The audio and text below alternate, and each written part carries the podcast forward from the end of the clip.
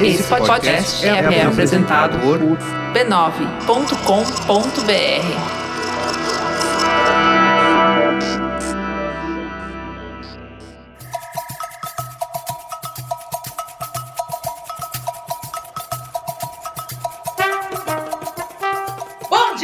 queridos ouvintes! Vibradoras no episódio número 28. Deve ser o quinto, sexto que a gente faz de maneira remota, cada um no seu quadrado, cuidando da sua saúde, da sua higienização das mãos. Comigo, comigo longe, mas sempre perto, sempre comigo, não importa se é no coração. Angélica Souza, tudo bem, minha amiga? Tudo ótimo, aqui estou. Eu gosto muito desse número 28 porque é o número do dia do meu aniversário. Ah, que oh. fofo!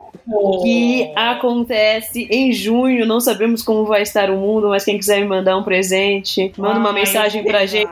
Que eu mando meu endereço e vocês me mandam um presente. Eu fico muito feliz. É um prazer onde, sempre estar aqui. Onde você estava no seu aniversário do ano passado? Você se recorda? Eu me recordo, claro que sim. Eu estava em Paris.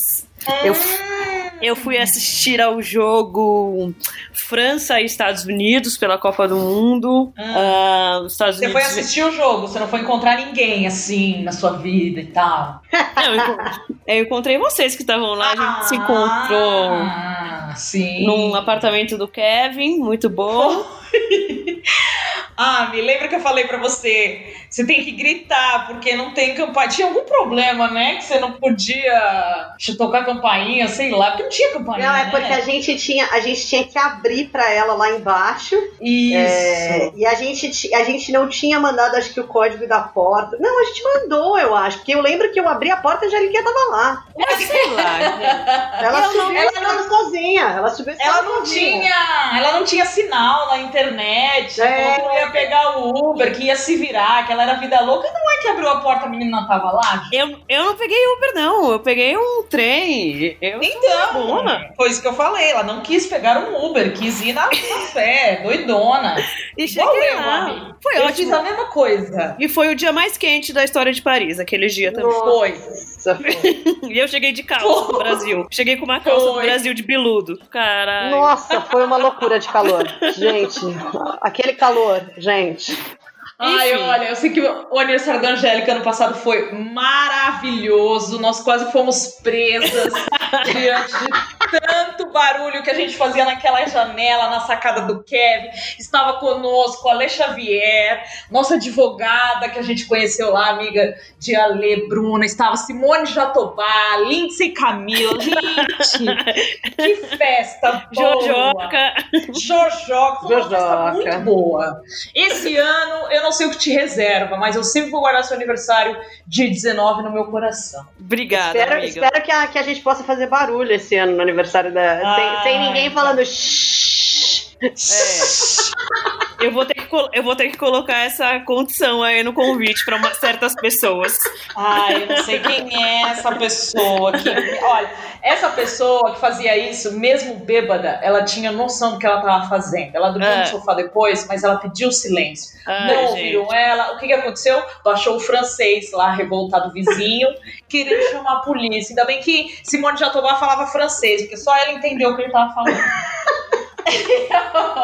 Amiga, me deixa comemorar em paz, tá bom? Eu deixo. E ainda mais esse ano. Se eu gritei o ano passado que eu tava com liberdades, imagina esse ano. eu, hein? Sai daqui. Apresenta aí o seu programa, pelo amor de Ai, Deus. Ai, meu Deus. Deixa eu chamar minha outra Ami, minha sócia, minha amiga Renata Mendonça, que tá com gripe há três semanas. Como você está? Amiga, eu acho que é real. Não, amiga, que, não pode ser. Eu acho que. Claro que é, gente. Claro que é. Eu acho que é. Eu, eu acho que é, mas a gente nunca vai saber se é, porque graças a Deus eu não. Fala a palavra, você acha que é o quê? Ai, aquele que não pode ser nomeado. o inimigo.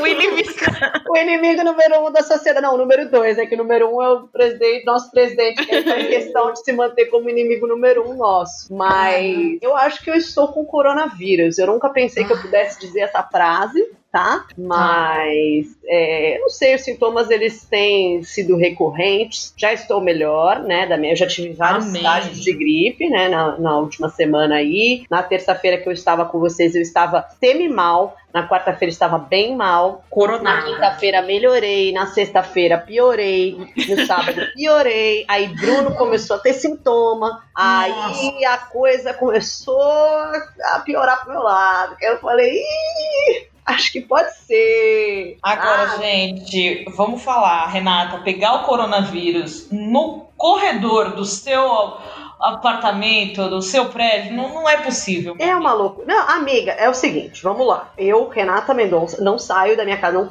não desço o elevador desde o dia 7 de abril. Foi a última vez que eu saí da minha casinha, ou seja, já faz 21 dias, né?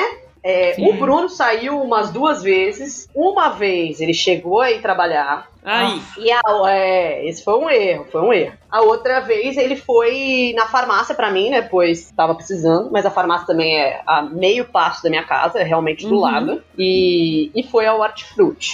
Eu não sei, Ah. pode ter sido, eu não sei, gente, mas assim, tivemos alguns sintomas, uma gripe que não quer passar, dor de cabeça, dor no rosto, né, dor facial, descobri que isso é sintoma também. Eu perdi um pouco do olfato nesses últimos Ah. dias. É, Ô, Nina, então, assim, Essa menina sem olfato, como ela vai checar a subaqueira dela? Amiga, mas é exatamente isso que eu comecei a perceber. Foram nessas pequenas, esses pequenos detalhes. Sabe quando você vai ao banheiro? E você começou perceber que você não tinha olfato. Gente, a Renata Mendonça tem um toque. A gente precisa revelar isso pra vocês. Ela é a pessoa mais cheirosa desse mundo. Mas de uma em uma hora, ela dá um confere que ela fala: Amiga, eu acho que eu tô fedendo. Isso Alguém já me viu fedendo? Não, mas eu Jamais. sempre acho. Mas essa é a minha virtude, porque eu sempre acho que eu tô fedendo, então eu tô sempre precavida. Agora você não sabe. Agora você não sabe. Agora eu Amiga, um dia lá, no, lá na Copa do Mundo, ela foi fazer uma, uma co- acompanhar uma coletiva comigo lá no estádio do Lyon. O que, que aconteceu? Confiscaram o desodorante dela tava na mochila. Ela, o mundo dela caiu. Ela falou: cara, tá com desodorante. Eu falei, Renata, não pode dar essas paradas Não, aqui. aí, não, eu falei assim, ih, esqueci que esqueci de que não pude- que eu, que eu ia vir pro estádio e tava com desodorante. Aí o homem, ih, vou ter que ficar, o homem falou em francês, né, o segurança ali do, do Blé, blé, blé, blé, blé, Vou blé. ter que ficar com esse desodorante, né? Ele apontou, eu entendi, aí eu falei pra ele em português: você vai precisar mais do que eu. Com certeza, minha amiga. Eles precisam realmente Eles mais do que você. Real Mas Renata. Mendonça, além de estar bem, cheirosa, é, com Coronavírus. Fora isso, tá tudo bem. Tá tudo bem, eu já tô me recuperando, tô aqui comendo direitinho, ficando bem isoladinha, lavando bastante as mãos e já tô me preparando de presente pra ser enviada pra Angeliquinha em Campos do Jordão, que acho que é o melhor Nossa. que eu posso fazer por ela é me enviar de presente. Seria ótimo pra nós Nossa, ela duas. vai amar te receber. Portas abertas, uma Daquistão te espera. Amiga, será um prazer. Mesmo com corona, vem aqui, pode ir. Dá pra se Olha. isolar. A, a casa aqui dá pra isolar as pessoas, então não tem problema. Ela vai ficar com o engenheiro aí, aí fora, vai ficar com o cachorro, com o engenheiro, vai tudo certo. Bom, gente, eu preciso começar esse programa. Vamos. Eu preciso começar da maneira que a gente sabe como que é. Vamos com ele. Momento Olímpico.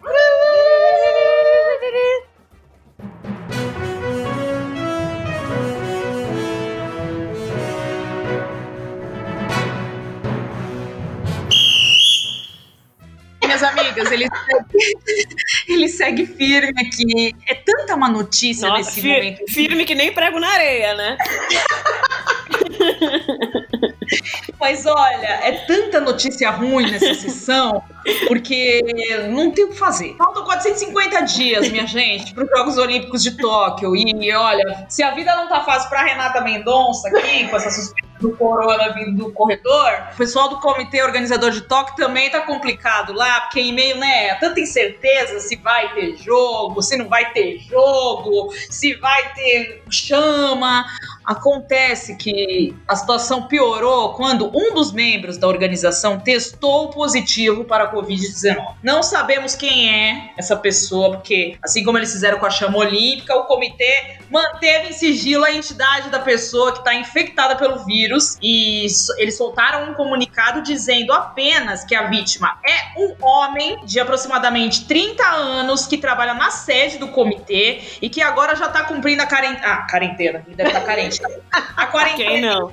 Casa e olha, só Deus para cuidar dessa pessoa mesmo. Espero que ele não tenha infectado mais pessoas ali do comitê. Mas tirando esse probleminha, né, que aconteceu aí com esse cidadão, que Deus cuide muito dele. Um mês depois do adiamento dos jogos, né, que aconteceu aí faz um pouquinho mais de um mês, a organização de Tóquio segue em dúvida sobre o futuro da competição, né? Diante de tantas perguntas e cobranças, o comitê organizador local negou a possibilidade de haver um novo adiamento. Gente, não tem como mesmo. Porque assim. Ah, não, aí não dá. Tá tirando na minha cara. Vai ter um ano que vai ter Copa, Olimpíada, é, junto, sabe? No outro não. ano vai ter outra Copa. A gente não, não. não tem saúde pra isso, não. A gente ainda vai estar tá com, com a saúde baqueada. Cancela, cancela.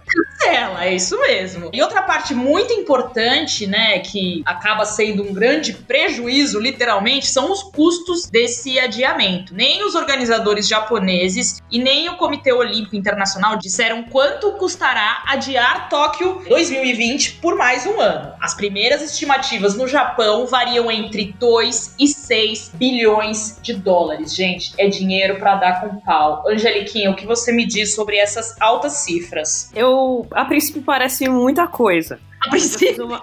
a princípio. Mas eu fiz uma continha básica que, ah. que o, mundo, o mundo tem mais ou menos 7 bilhões e meio de pessoas. Certo. Então, se cada um. Não precisa nem todo mundo. Se uma parte, boa parte do mundo der um dólar para o Comitê Olímpico, ah. não fica pesado para ninguém. Tem que o dólar tá quase 6 reais, né? Vamos eu já, inici... eu já iniciou a minha campanha aqui doando 2 dólares. Olha! Organização das olha. Olimpíadas. Ah. É, 2 dólares deve estar o total de 200 de reais, reais, sei lá. É. Então eu tô aqui abrindo minha mão, tirando do meu bolso pra ajudar a organização de Tóquio 2020. Gente. Troca de uma credencial, de repente. Brincadeira. Aí é bom. Tem que dar com um, um retorno, né? Porque... Prezada, prezada, não estou à venda. Prezada, eu estou à venda. então, ó, a gente já solucionou esse problema. Coi, é, dá uma ligada pra gente, vamos colocar isso em prática. Não vamos fazer vaquinha, porque a vaquinha ela retém porcentagem. É, é, verdade. Vamos fazer uma conta, igual da Caixa tá fazendo pro auxílio, uma isso. conta. Eu tenho conta na Caixa, hein? Então, aí, ó, não paga taxa. Então vamos depositar esse dinheirinho direto na conta da Angeliquinha, que ela repassa. Isso! Perfeito. Ai, ai. Seguindo aqui, ó, ó quem apareceu, ele de novo. Toshiro Muto, toda semana ele tá aqui nesse momento olímpico, ele é o céu o céu, né? O CEO de Tóquio, é, ele disse que o valor exato não, não é claro, né? Ele não quis né, causar pânico, falar de tanto dinheiro assim. Então ele disse apenas que prosseguiremos com transparência e explicaremos aos contribuintes sobre os custos. Olha, eu acho que o mínimo é ter transparência, Toshiro, pelo amor de Deus, porque essa grana tá muito alta, né? Então, minha gente, para finalizar, o COI, junto com as federações internacionais, alterou e ampliou o processo de qualificação olímpica após a pandemia. 57% das vagas já foram preenchidas, né, dos atletas, mas quase metade ainda precisam ser definidas. Mas a gente sabe que ainda não há uma previsão de quando as principais competições poderão ser realizadas com segurança e a presença dos atletas do mundo inteiro, né, já que a gente está falando de uma coisa olímpica que move todos os continentes. E aí, a gente separou aqui, pegando esse gancho do momento olímpico, a Renata falou com a Joana Maranhão, né, semana passada, uhum. é, bateu um papo com ela, a gente fez uma matéria que tá lá no nosso blog, onde a Joana fala sobre os desafios da maternidade. Imagina como é que ela tá nessa quarentena, meu Deus do céu, ser mãe, né, maternar já é difícil, na quarentena então, meu senhor, Olha. Deus abençoe. E aí a gente postou essa matéria onde ela também fala sobre o trabalho da mãe dela, que é médica, e tá atuando na linha de frente no combate ao coronavírus lá nos hospitais. Em Recife, né, que ela tá fazendo, né, Ela tá, na verdade não é exatamente a capital, porque ela tava na casa do irmão dela, que é meio que afastada, assim, numa cidadezinha ah, tá. mais, mais interiorana, vamos dizer assim. A casa Aqui. maior, né, que tem mais espaço para criança, porque olha, haja fôlego, haja não, criatividade. Mas, a mãe dela tá nos hospitais de Recife. Ah, sim, a mãe dela está nos hospitais de Recife, exatamente, da Ah, capital. sim. Ok. E aí, nesse papo com a Renata, a Renata trouxe pra gente um áudio da Joana, onde ela faz uma análise, né, sobre como essas performances dos atletas foram afetadas por conta desse adiamento e como que eles estão se preparando pra dibrar, eu não sei mais falar driblar, dibrar os obstáculos até 2021. É um assunto que a gente sempre traz à tona aqui, porque não é simples, né, gente? Ah, adiou, beleza, daqui a um ano a gente vai. Não, tá tudo parado. É, as pessoas chegaram no. fizeram o ciclo, chegaram no seu auge e não vão poder disputar esses jogos. Então vamos ouvir a Joana falando um pouquinho disso aqui no Dibradores. Cara, eu fico pensando o quanto em termos de performance essa Olimpíada já foi, já foi afetada, né? Porque só esse tempo que esses atletas estão parados, a Olimpíada é uma coisa que você treina por quatro anos, e aí, querendo ou não, o pessoal vai ter um ano ou um ano e, um ano e pouquinho para poder treinar para os jogos. Então eu acredito que em termos de performance vai ser uma Olimpíada mais fraca, pode-se dizer, né? Do que as outras. Só que mais fracas eu tô falando de índice técnico, eu não tô falando em competitividade. Vão ser os melhores do mundo competindo uns com os outros, mas talvez não em, suas, em seus picos de, de performance, né? Já que todo mundo teve que parar de alguma maneira. E isso é muito triste, mas ao mesmo tempo abre aí um leque de. Vai ser muito interessante enxergar, né?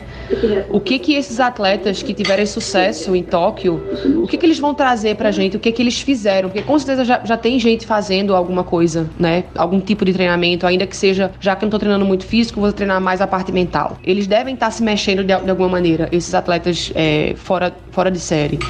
Então, vai ser interessante ouvir essas histórias após os, os, jogos, assim, mas é triste, eu sinto muito, eu fico pensando, às vezes, né, como que eu estaria, eu, sei lá, acho que passa muita coisa. É, vou tentar mais um ano, é, não sei, uma, uma pessoa que vinha, vinha, sei lá, o ciclo inteiro olímpico, medalhando, indo super bem, faltava alguns meses e de repente é mais um ano daquilo, ou a pessoa que estava vindo de lesão e não sabia se ia conseguir chegar, como é que ela recebeu isso? Ah, eu tenho mais tempo, né? É, é muito impactante, assim, às vezes eu fico refletindo como que esses atletas receberam isso. Definitivamente ninguém recebeu bem, não deve ter ninguém bem.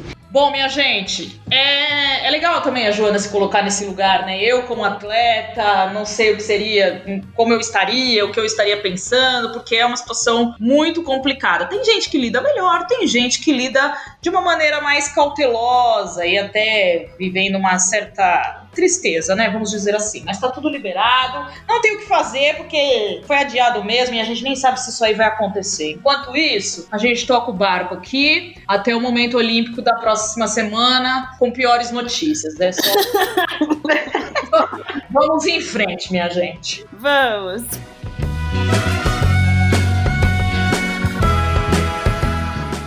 Segunda notícia lá, tem notícia boa nesse podcast também, meus amigos. Quem disse que a gente só traz notícia ruim para vocês? Olha, Pia Sundhagen é eleita como ah. mulher do ano na Suécia. Gente, que ano, né? 2020 já?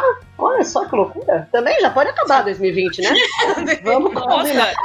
que... o, pessoal lá, o pessoal lá da Suécia viu o, o especial do Roberto Carlos e falou: então, então já decidiu. é isso. Não, tem mais é que acabar mesmo 2020. Não tem mais nada bom pra acontecer aí. Mas vamos lá. Gente, 2020 tem tanto que acabar que amanhã eu vou fazer um ovinho de Natal aqui em casa. Congeladinho, temperadinho, é forno. Você ganhou uma boa toalha vermelha e verde, vai ser Natal. Vocês estão convidadas. Ah, vamos, vamos, vamos fazer o Natal, Show. eu sou a favor. Com chocotone, se puder, que eu gosto muito. Vamos lá, então a técnica da seleção brasileira feminina conquistou o prêmio de mulher sueca do ano de 2020, porque a Suécia é um país muito avançado mesmo. Inclusive, adiantou o fim do ano, já decretou que é, que é mulher do ano, 2020, abril. Abril já temos a mulher do ano. A condecoração foi feita pela SWEA, né, International, uma organização que reúne mulheres suecas que residem dentro e fora do seu país natal. A Pia Sundhagen chegou à seleção brasileira de futebol feminino em julho de 2019, depois de muita espera nossa pela demissão do antigo treinador. Pelo Messias, a gente esperava Messias. A gente estava fazendo a, a, até a contagem de dias, né? Faz tantos dias Sim. que o Brasil foi eliminado e o Vadão continua. Eu nunca esqueço aquela notícia que o Sport TV colocou, Renata aguarda a demissão de Vadão. jornalista, jornalista é. Renata.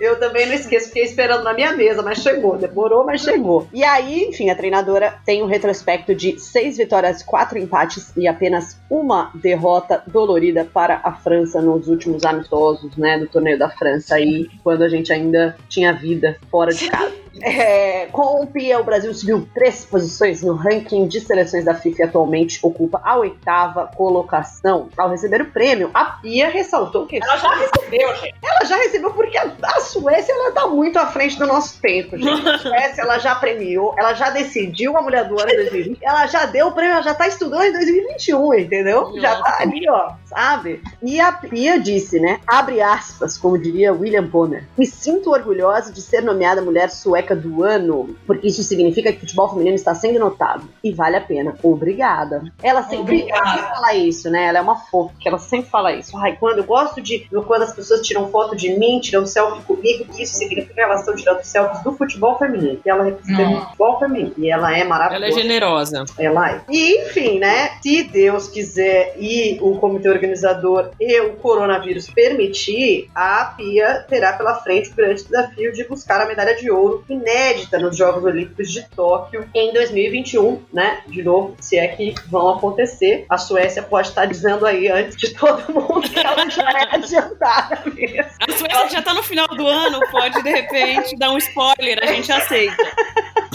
Se e vai ela acontecer. o corre dela, né? Fechando o ano de maneira top, alto astral lá em cima.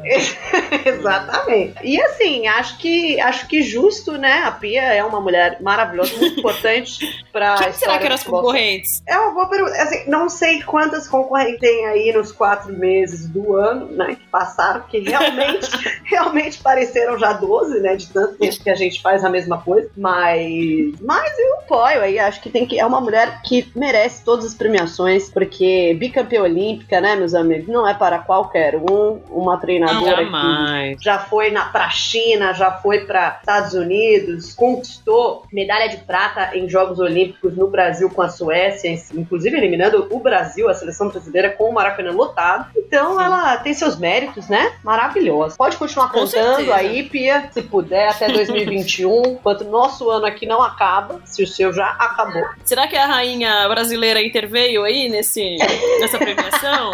Já que ela tá no, Pia tá no Brasil agora, Eu de tô... repente. Pode, pode ser, ser. Pode não ser. sei, não quero aqui criar nenhuma situação. Eu só sei, amiga, que eu posso dizer que eu tenho uma camisa ah, assinada pela mulher sueca do ano, tá? A vocês gente. Vocês são com a embaixada aqui, ó, tão e carne.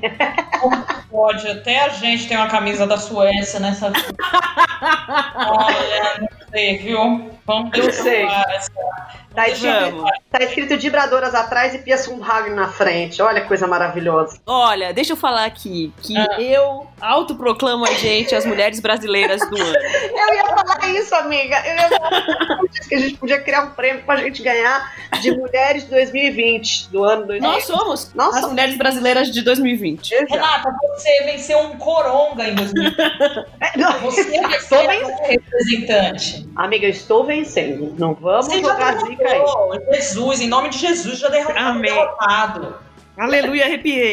Aleluia, arrepiei. Vambora, né? Pra frente. Bora, pra frente. Aqui vamos à terceira notícia desse podcast que está muito animado e muito descontraído. Ah, coisa boa. Mudanças. Nós estamos aqui rindo. Isso, vamos rir enquanto tem dente. Mudanças no Paulistão feminino para 2020, que é basicamente. Eu poderia ler tudo que a Nina colocou aqui, mas é basicamente vai mudar, mas a gente não sabe para onde. Certo? Resumindo. é.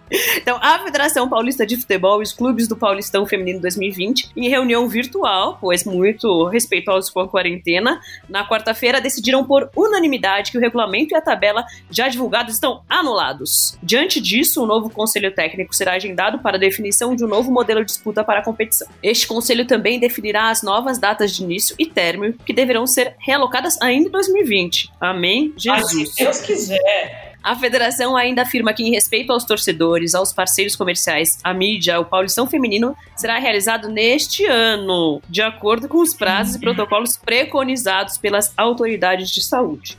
Que autoridade de saúde também nunca sabemos quem está lá na autoridade da saúde. Não, eles falam que é a autoridade do Estado. É o Davi Ah, Wip, que já Davi Wip. o coronavírus também. Esse homem é um vencedor. Renata, você tem que convidar ele pro seu casamento. Se houver casamento. Vai, vai haver e você, esse homem vai ser nosso padrinho. Nosso padrinho. Ele vai eu e a. Anime ele. o novo regulamento do Paulistão Feminino inicialmente deverá autorizar partidas com portões fechados, prezando pela saúde e evitando qualquer risco de aglomeração. Outros detalhes do novo regulamento e calendário devem ser definidos nas próximas reuniões virtuais agendadas pela federação, com os clubes do Paulistão Feminino. Amém. É isso aí, pessoal. Vai mudar, mas ninguém sabe como. Ninguém sabe, mas a expectativa é que seja esse ano, mas a gente segue acreditando, duvidando. porque a coisa não tá fácil, minha gente. Eu não sei se vai ter futebol esse ano, não, viu? Acho bom a gente fazer muito Dom, Dom Rush Challenge, porque é só o que eu tenho pra fazer. Ah, espero que volte sem público mesmo. Não é uma condição ideal, mas entre não ter futebol e. Não, eu também espero, né? Ami, mas os caras tudo se abraçando, comissão. Não tem como, gente. É, Não, vamos ver. Vai fazer que nem os Estados Unidos lá na Califórnia que liberaram. Ah, não, galera, liberou aqui as praias, tá? Mas sem aglomeração nas praias. Ai, gente, sério, o mundo é muito engraçado. E aí, obviamente, que tinha todos os corpos suados ali, nesse grudando na, na areia, no calçadão da Ah, praia da gente. Califórnia. Gente, que, que praia sem aglomeração? Onde isso que existe? Gente, não pode beber na praia da Alô? Califórnia. O que eles estão fazendo, o que eles estão fazendo na praia? É. Você não pode beber. Não, amiga, mas é a mesma coisa. Fica em Vamos, casa. vamos liberar o jogo de futebol sem aglomeração. Pode vir público, mas sem aglomeração. O Brasil. Não, sem vai dar, público. né? Sem público. Tem que ser Sem sem Não, público. para. Na praia da Califórnia não tem nem um milho no pratinho. O que, que eu Não vou fazer na praia, sabe? Tem a menor condição. Não tem. Não tem. É isso, então. Fé em Deus, DJ.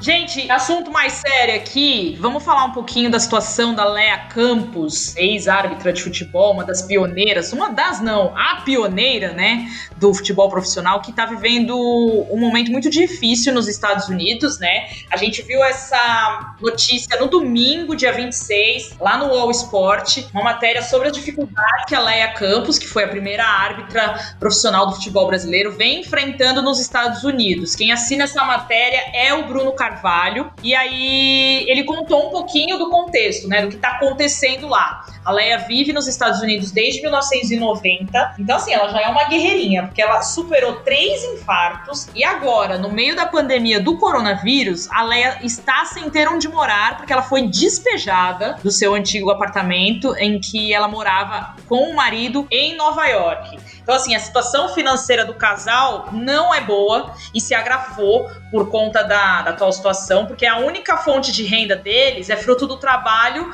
do marido da Leia como garçom em festas lá em Nova York. E aí, como né, chegou aí a, a pandemia, o isolamento, é, os estabelecimentos fecharam, os eventos foram cancelados, então ele não tem como trabalhar. A Leia também fazia doces e salgados, né, para vender em festas, mas também por conta disso é, ela não tá conseguindo trabalhar. Separei aqui um trecho do que a Leia disse pro Bruno na matéria. Ela conta: perdemos o apartamento em que a gente estava morando, fomos despejados por falta de pagamento. Estamos morando em um quarto na casa de um amigo do meu marido. Isso é provisório, porque o filho dele vai voltar da faculdade e vai precisar do quarto. Então a gente vai ter que achar um novo lugar para morar. Então essa é mais ou menos a situação que a Leia tá enfrentando lá. Além dos problemas de saúde que a Leia já teve, né? Ela também convive com uma pressão alta e um marca-passo colocado no coração. Então, assim, ela até tem vontade de voltar pro Brasil, né? Ela já mora lá há muito tempo, mas ela tá cheia de problema financeiro, né? E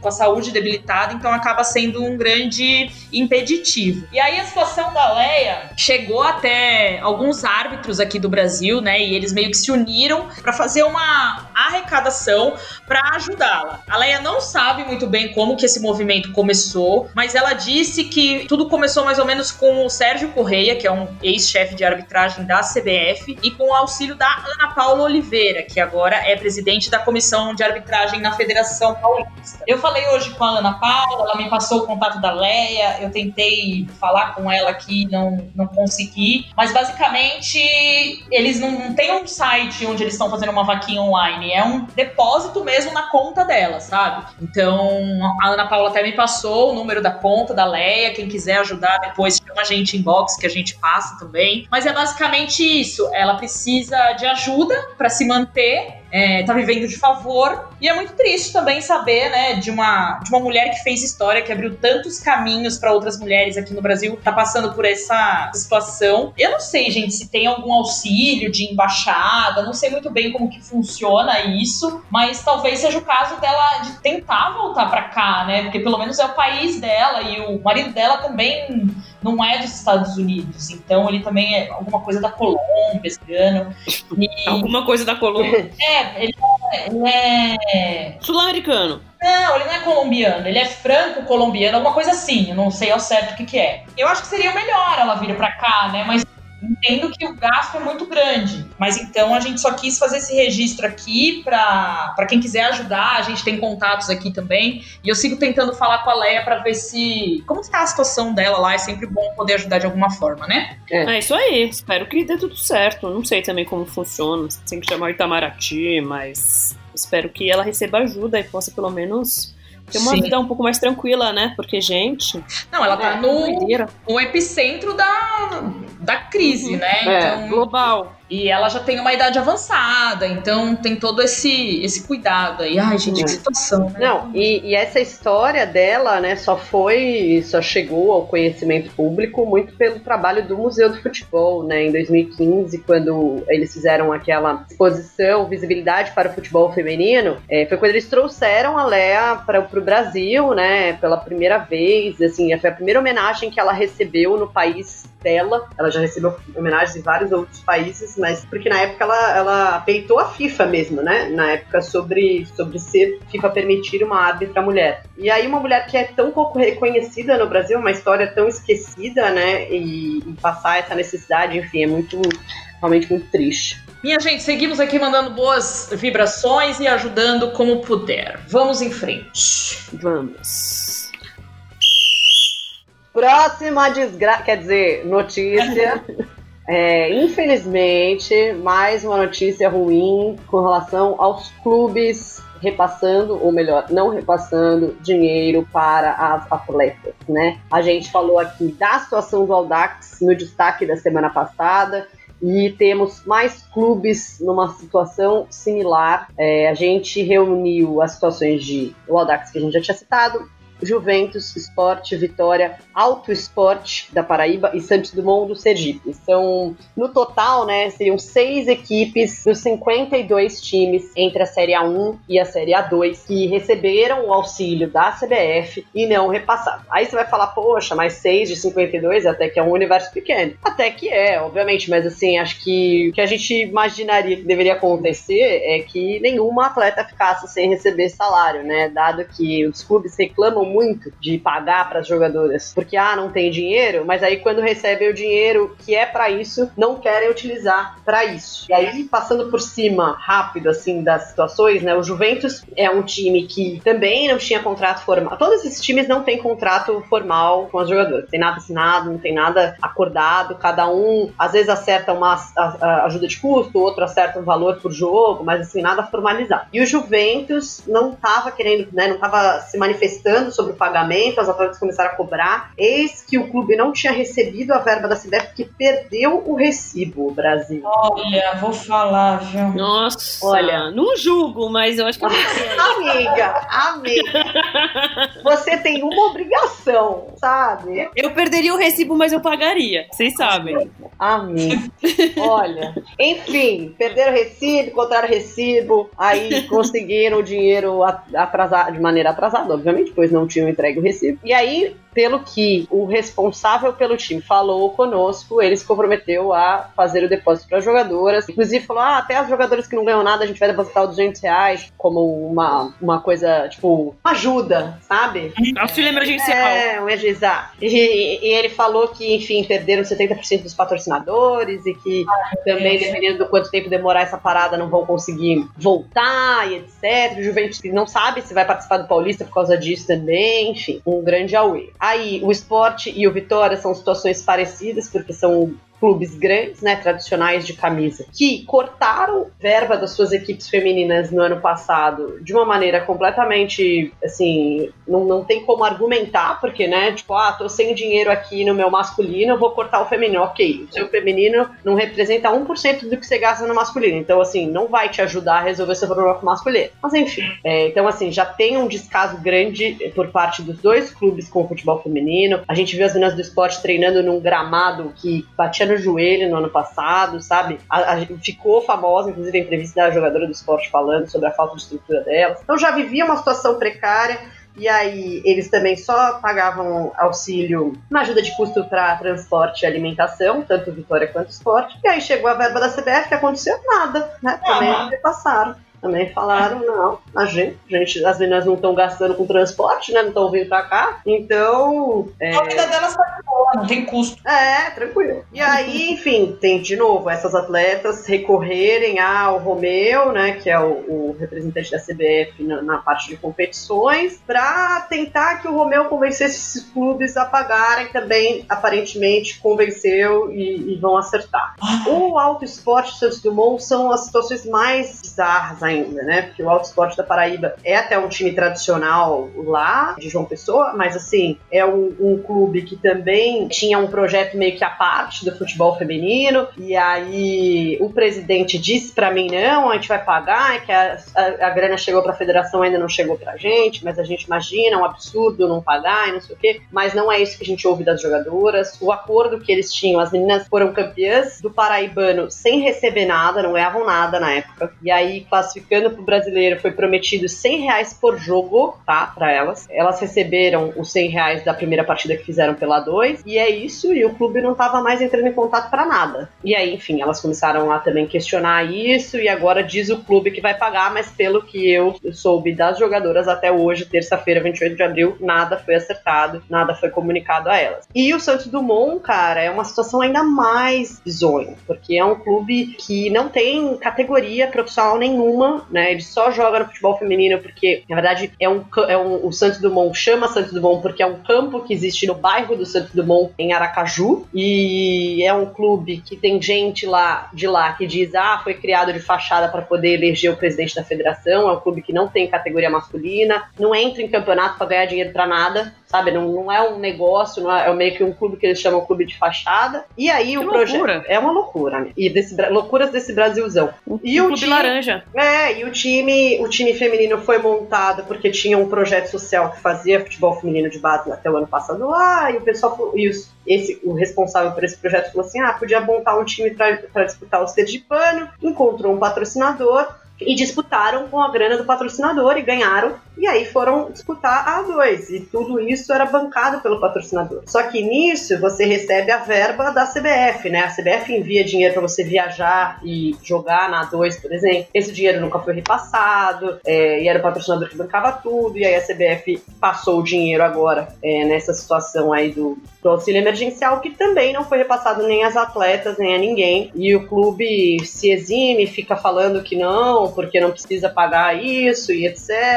E aí é uma loucura porque a cobrança vem em cima de um clube que mal existe, sabe? Que tem um, um representante ali de fachada. Então, olha, situação muito complicada. Ai, gente, quando a gente acha que vai, né, melhorar a situação, que, né, expor esses assuntos fique de uma forma mais evidente aí, que haja cobranças, a coisa piora, né? Vamos Nossa. ver o que nos aguarda semana que vem, minha amiga, porque Deus me livre guarde. Quando que esse, esse auxílio chegou? Já faz mais de três semanas. Sim. As pessoas perderam o comprovante, ainda não conseguiram pagar, ainda estão em contato com as atletas, sabe? Pelo amor é. de Deus, gente. Vamos e acho que também a prova que precisava de uma, de uma forma de sabe, de fiscalizar, porque o universo do futebol no Brasil já é muito diverso, né? Assim, você tem muitas realidades distintas. No futebol feminino, ainda mais. Então, uhum. é muito importante que haja um controle, porque senão é muito fácil. É, eu acho até que, entre aspas, tá? Você vai ter deu sorte de que só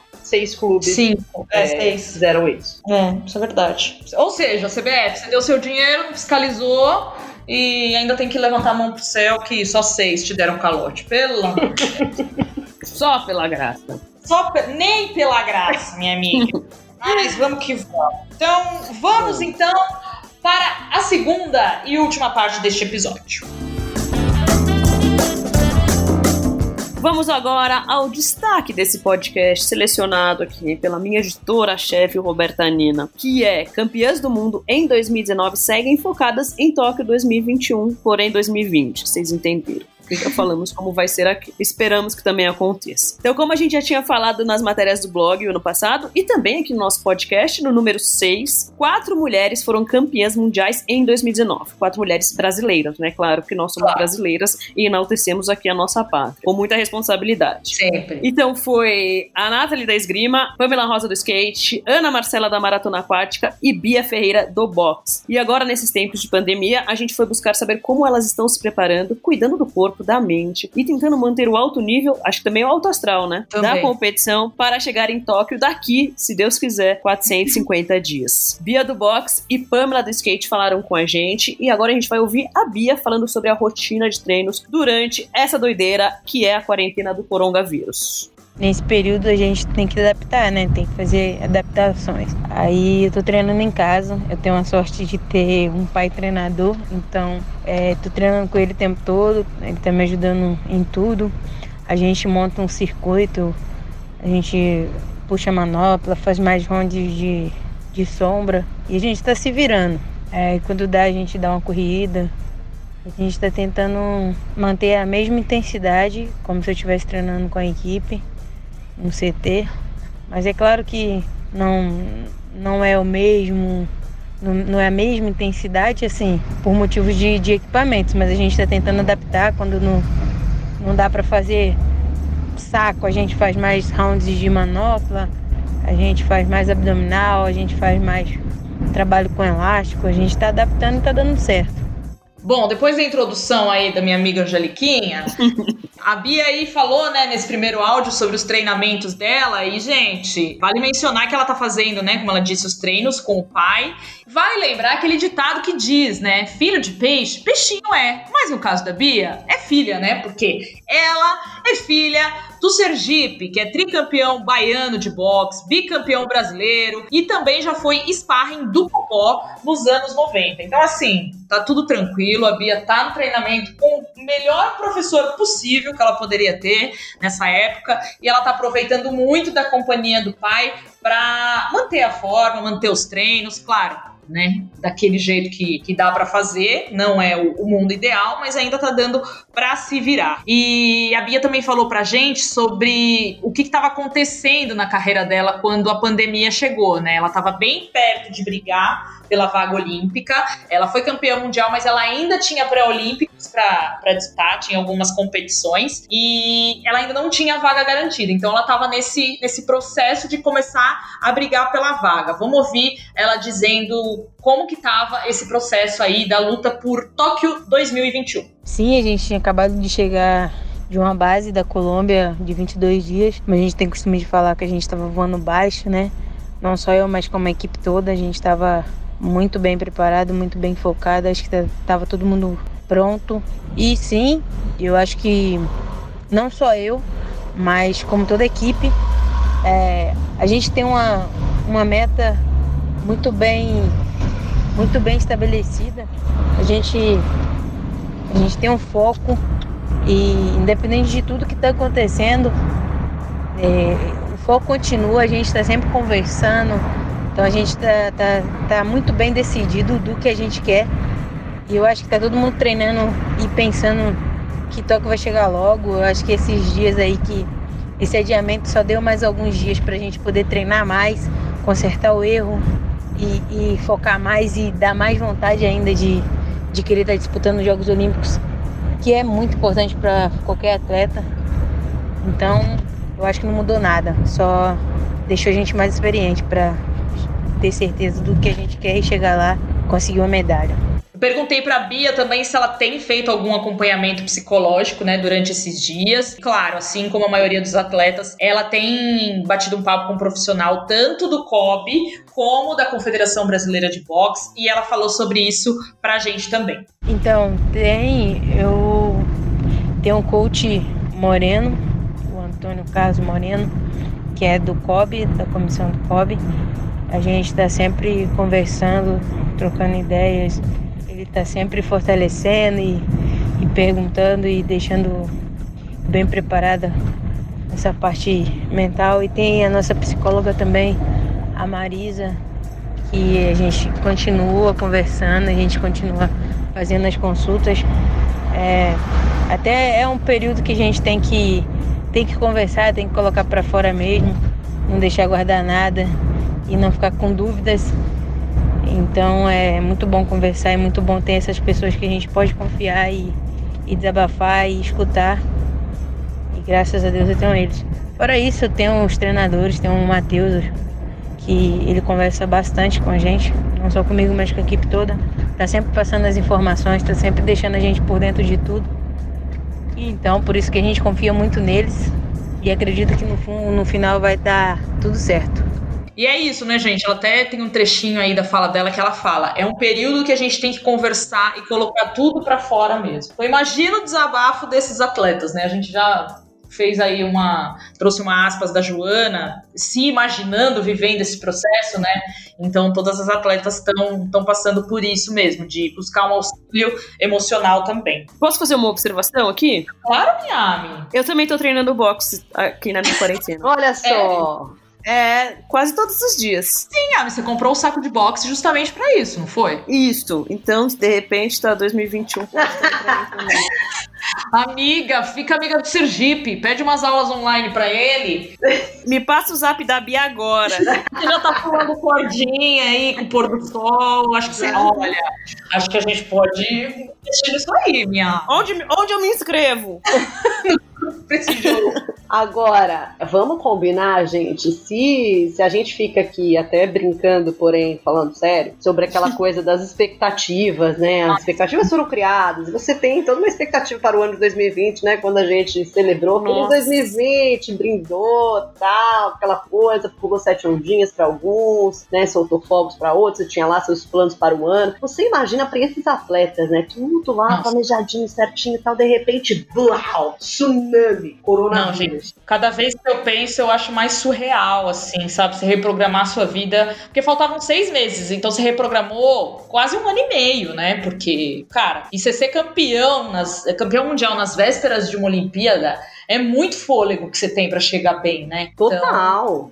Cara, é, é surreal. Eu acho que assim, e ainda, por exemplo, você, sei lá, eu já fico abalada quando meus planos do fim de semana caem. Imagina, tipo assim, os planos da vida, velho. Que não é quatro anos, cara. Essas pessoas estão sonhando com isso pela vida inteira, desde que elas começaram, sabe? Sim. Enfim, muito apoio psicológico pra essas atletas. É, vamos seguir, né? A gente também falou pra Bia passar pra gente um panorama, né, sobre o cenário do boxe feminino na categoria que ela luta, que é 60 quilos. Então, falei, Bia, quem são suas adversárias, quem é aquela que te dá muito trabalho. E olha aí no áudio dela, ela dizendo que as minas são braba. E aí ela deu alguns exemplos de algumas de atletas de algumas nacionalidades que batem de frente com ela. Vamos ouvir. Então, a minha categoria são meninas brabas, como dizem. Tem bastante país com boas atletas na categoria 60 quilos. Ah, vamos lá, Finlândia, é, Irlanda, China, Estados Unidos são adversárias perigosas,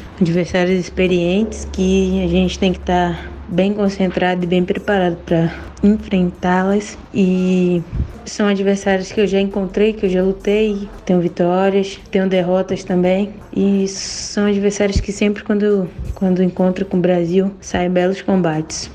E para fechar aqui a participação da Bia, ela também nos diz quais serão os desafios que os atletas devem encontrar pós-quarentena. Então, o que, que, pode ser, né? O preparo físico pode ser um desafio, pode ser uma ansiedade, pode ser uma competição que tá chegando e você ainda não tá. Você não tá seguro, né? Porque você não fez o treinamento é, como você está acostumado a fazer. Então ela falou um pouquinho sobre esses desafios pra gente.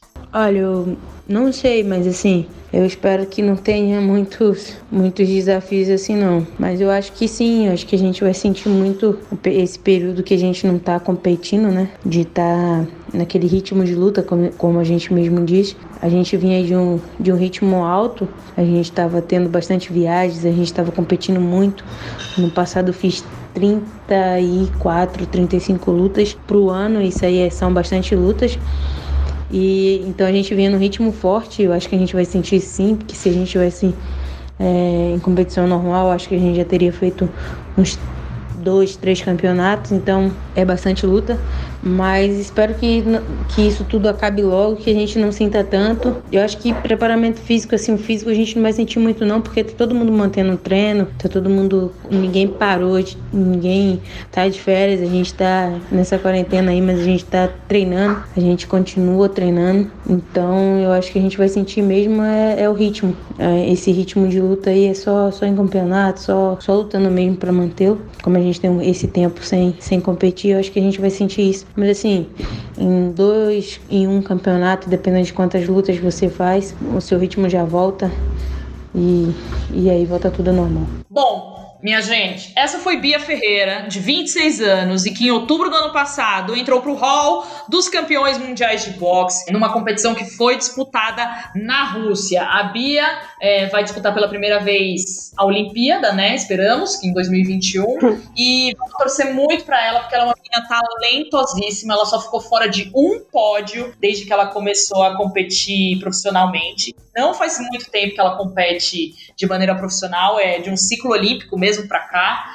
Então, se você parar para analisar os resultados dela, é, são todos muito expressivos e vamos torcer muito para essa maravilhosa aí nos Jogos de Tóquio.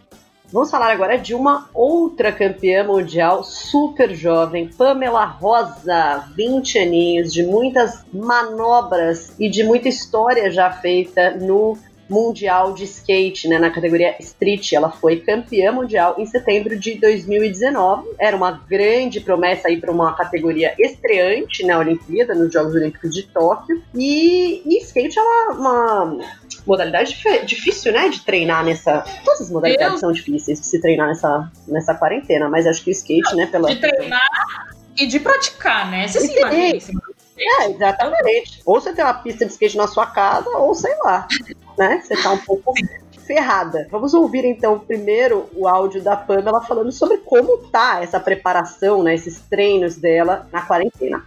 Não, é desde, quando começou essa, essa pandemia aí, uhum. eu e a minha equipe aqui, meu empresário, a gente resolveu fazer o melhor pra mim, né? Uhum. A gente, graças a Deus, com a nossa posso dizer, como que é o nome da palavra? O staff, sei lá. Não, com, com a nossa vida de hoje, tipo, Sim. salário, etc, sabe? Com as limitações.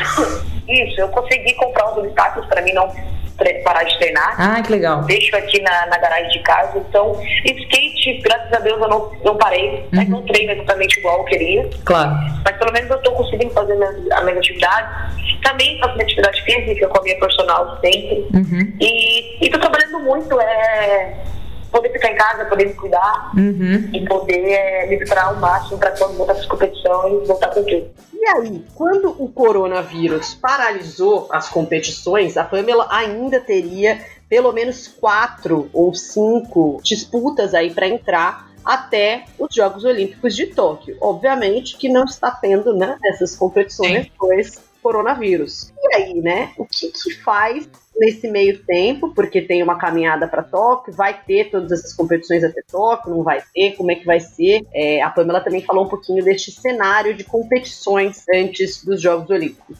Era para ter uma competição, mas também foi cancelada que foi da Austrália, mas tava tendo aquela queima. Ah, sim, sim. Aí foi cancelada mais uma que eu não, não sei o porquê. Aí logo entrou essa pandemia.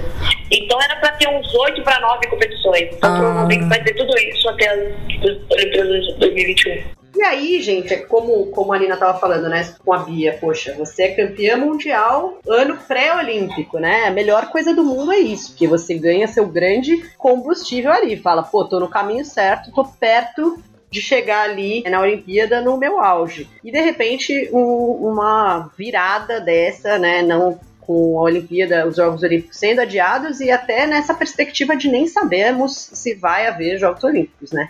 Então a Pamela também fala sobre como é isso, chegar no- na sua melhor fase e ver os objetivos adiados de repente. Eu ainda no palco, com certeza, total. Mas eu estava na minha melhor época. Graças a Deus, 2000 2019 foi um ano excelente para mim. De, vamos, vamos dar um exemplo aí de 10 competições, 8 eu ganhei. Então foi meu ano excelente. Estava muito focada para isso tudo. Eu ia chegar nas Olimpíadas com tudo. Mas agora, com certeza, as meninas vão se preparar mais ainda, vão treinar mais ainda, aprender mais manobras ainda. E eu não vou, não vou deixar isso, entre aspas, me abalar, né? Que é só porque as Olimpíadas foi adiada, eu vou estacionar. Não, só quero ser melhor ainda. E eu fiquei bem chateada, porque eu queria logo essas Olimpíadas, estava me preparando bastante. Mas é, isso me deu mais forças ainda para 2021 chegar melhor ainda, entende? Gente, a Pamela tem 20 anos, né? Lembrando, lembre-se o que você fazia na sua rotina com 20 aninhos de idade. Nossa, eu era Olha uma que louca. Eu acho que, que passar a quarentena em casa aos 20 anos vai ser mais duro, né? Do que passar a quarentena em casa aos 31, no meu caso. Acho que vou me solidarizar aqui com a Pamela. É, A Pamela tem feito o quê? Se dedicado ao videogame, né, meus amigos? Pois é o que nos resta nessa vida, o mundo virtual do videogame. Ela tem, inclusive, tipo assim, ela tem essa vocação de nerd, né? Ela fala assim, ah, pô, eu queria poder dedicar, de repente, uma carreira aos games. Acho que tem a ver com ela. Cuida, porque se olha, se deixar eu treinar, eu Oh, ela, gente, ela, é- ela é boa em tudo, né? Porque ela também, é- não é ela que é da, da escola de samba também, Ami? Ela toca ganzá na tom maior, minha amiga. Olha, que coisa maravilhosa. A mulher faz tudo. Ela é maravilhosa. E eu falei no meio do papo com ela, a gente falando, né, ansiedade e tal. Eu falei, você é uma pessoa ansiosa? E ela me atropelando. Você acha que eu sou ansiosa? Não, sou muito ansiosa. Eu, não tô- eu tô vendo na sua voz que você ansiosa. E ela é muito hiperativa, essa menina, gente. Uma loucura. Imagina como deve estar sendo pra ela ficar em casa, Nossa. coitada. Ave Maria. É, E aí, essa mulher que é tão maravilhosa, joga videogame, Joga futebol. faz, joga futebol, faz tudo isso, ela falou também dos rivais, né? Das rivais que ela pretende enfrentar, mas ela diz que, na verdade, a maior rival dela são os medos que ela tem, os próprios medos. É, vamos ouvir a Pamela profética. Eu vejo em todas as meninas que elas têm um potencial muito grande. E skate é algo que você nunca pode duvidar. Sim. Igual eu, a maioria das competições, competições de 2019, eu estava em último, ganhei. Aham. Entendi. E já aconteceu isso com diversas meninas. Então, é, não tem uma que eu falo, putz, vai me dar trabalho. Porque cada campeonato que passa, chega uma, duas meninas com nível muito grande, entende? Entendi. Então, eu acho que o maior rival é eu mesmo, é eu e minha mente, sabe? Meu skate, meu medo. Porque muitas vezes eu tenho medo de fazer uma manobra que eu já sei, Aham. faço de olho fechado, mas tenho medo. Então, o, o maior desafio é estar dentro de mim.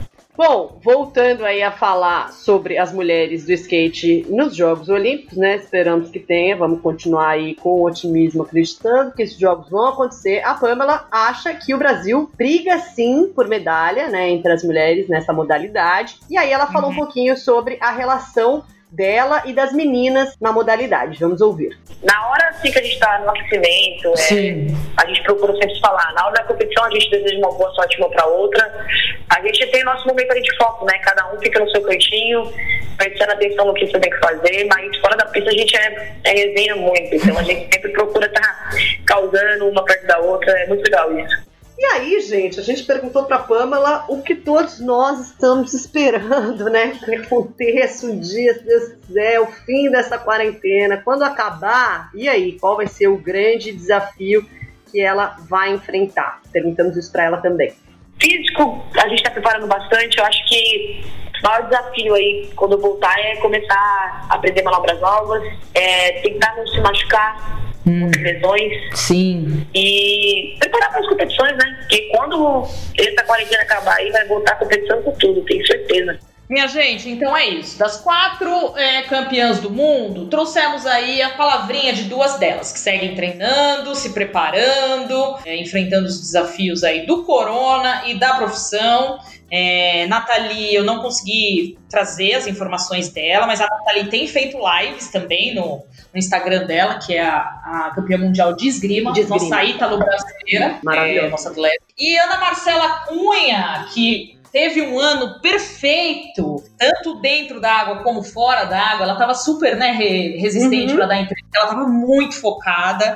E agora ela tirou um tempinho de férias. E eu entrei na fila, peguei uma senha pra ver se eu ficava com a Ana Marcela ainda esse ano. Então, se é qualquer novidade dela, a gente traz aqui pra vocês. Vamos seguir torcendo para as nossas mulheres, né? Campeãs do mundo e não campeãs do mundo chegarem bem Claro. em Tóquio 2021, né, minhas amigas? A gente tem que torcer por muita coisa, né? É, assim, pra Olimpíada acontecer, para as mulheres conseguirem treinar, para as mulheres conseguirem competir, É. o mundo não acabar. Enfim, gente, vamos ser Complicado. otimistas, otimistas Vamos. incuráveis.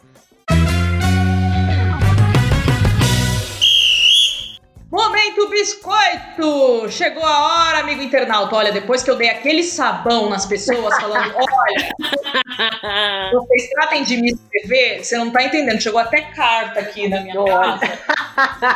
Chegou, foi ótimo. Pô, gente, fala com a gente, né? Nós estamos vivendo uma quarentena, uma quarentena desgraçada. E vocês não me mandam um recado? Ah, eu fico Ah. pela hora da morte. Bom, vamos lá. Por ordem alfabética. Angeliquinha começa. Vamos lá. Boa noite, amigo internauta. Boa noite, amigo internauta. O primeiro recado é da Fernanda, arroba Fernanda Scave. Ela já falou É. aqui com a gente, né? Eu falo direto. Isso. Ela escreveu o seguinte: Ai, eu não tenho paciência de assistir live, não. Nem de música, nem de aula, nem de nada. A única que eu assisti real nessa quarentena foi das vibradoras com a lenda Cici. Muito bom. Você pode assistir todas as nossas lives às quartas-feiras. Não também se apegue apenas a da Cici, tá É. bom?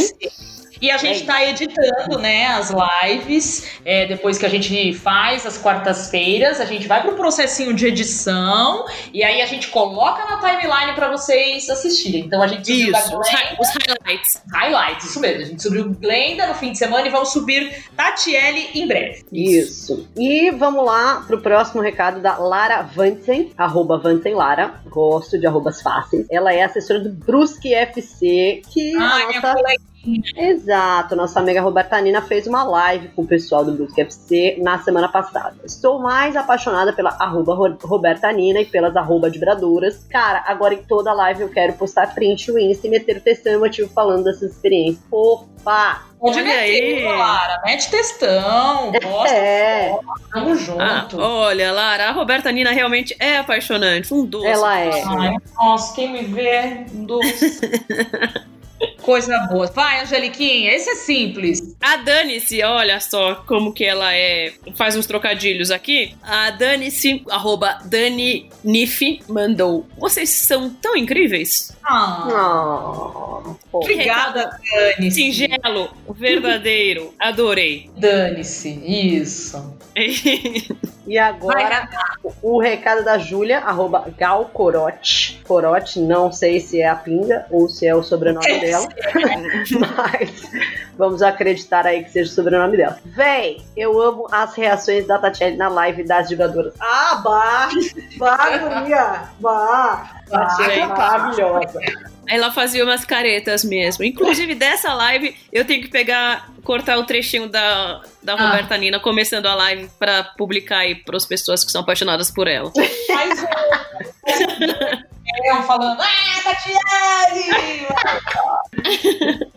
Olha, eu vou ler o último recado, porque tá aqui no meu celular, que eu tirei um print. Veio pelo Instagram, é da Thaís Azevedo. Ela mandou o seguinte recado: Oi meninas, bom dibre. Passando aqui só para dizer que comecei a ouvir o podcast de vocês e estou amando. Não parei de trabalhar na quarentena porque atuo numa área que é considerada serviço essencial e tenho que fazer longas viagens dirigindo pelo estado de São Paulo. Queria agradecer pela companhia que vocês me fazem nesse caminho. Dou ótimas risadas e o trajeto fica mais leve, além de ajudar a matar de alguma forma a saudade do esporte. Vocês são incríveis e é muito importante todo o trabalho que vocês desempenham. Parabéns, mulheres, e obrigada. Linda, Ai, Thaís! linda! Thaís, é parabéns, mulheres melhores que homem. Eu achei que você fosse encerrar com isso, que ela tivesse falado. Ela também falou parabéns, mulheres, e obrigada. Agora eu tô reforçando. Ô, ô, Thaís, parabéns, mulheres melhores que homens. Olha o Big Brother aí provando tudo isso. Três finalistas, que que é isso? Vamos, Brasil! um por um. um por- Ó, vamos pras cabeças. O mundo entrou na órbita com a conquista de Thelma Regina. É o Brasil feliz de novo! graças a Deus. Chama que o povo quer. Chama! Ó, chegamos ao fim de mais um programa aqui. A gente tem algum recado pra dar, minha gente? Acho A que não, live né? da. Não sei se acho que não vai dar tempo, né? Mas a live Não. da, da Aline Pellegrino vai ficar disponível depois no nosso GTV, a gente coloca lá. Isso, e vocês mandem depois comentários que acharam da live com a Pelé, que é uma pessoa boa de resenha, que olha, sentar com ela, a gente fica horas a fio falando da vida dos outros, principalmente do futebol feminino, né? Porque a gente não é fofoqueira. Mas, Só um pouco. um pouco, só pra quem merece, faço fofoca de quem merece. Isso. Semana que vem, a gente tá de volta, se Deus quiser, com a Renata curada. Eu tô profetizando isso e eu tenho certeza que vai baixar um espírito de luz aí que vai arrancar de dentro dela essa. Amém! Amém! Tá, re- tá repreendido.